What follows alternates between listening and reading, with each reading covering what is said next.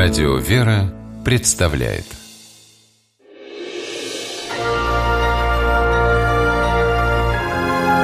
Герои моего времени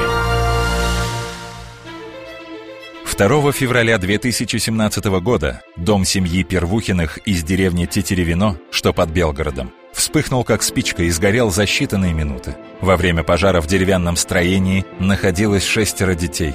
Все они остались живы благодаря десятилетней Юле Черновой. Юля в тот день осталась дома за старшую. Отчим был на работе, мама ушла в лес за дровами. Братья и сестры сели обедать. Шестилетний Кирилл отправился на кухню за водой и вернулся в комнату с криком «Мы горим!». Юля бросилась в коридор и поняла, что выйти во двор через входную дверь уже невозможно. Огонь перегородил дорогу. Напуганные младшие дети бросились прятаться.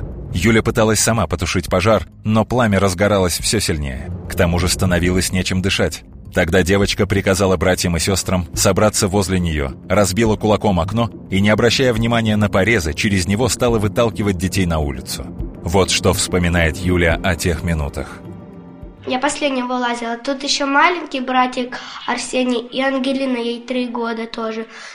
Вот это вот забоялись, они у меня на руках, они задыхаются, и надо закрывать им рот. Они убирают руки, сами не могут.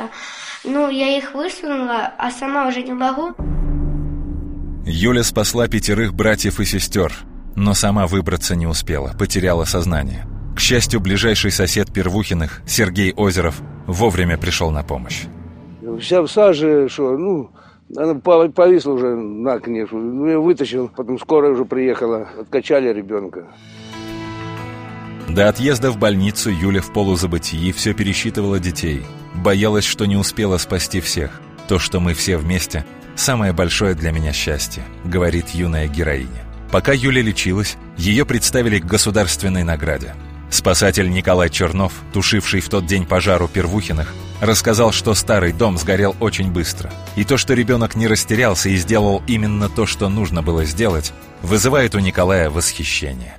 В таком возрасте сориентироваться в такой чрезвычайной обстановке очень сложно. Решения приняла правильные, мужественные, я бы сказал, даже героические.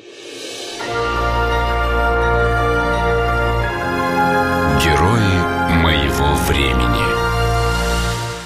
Программе использованы материалы государственной телевизионной и радиовещательной компании «Белгород» и Первого канала.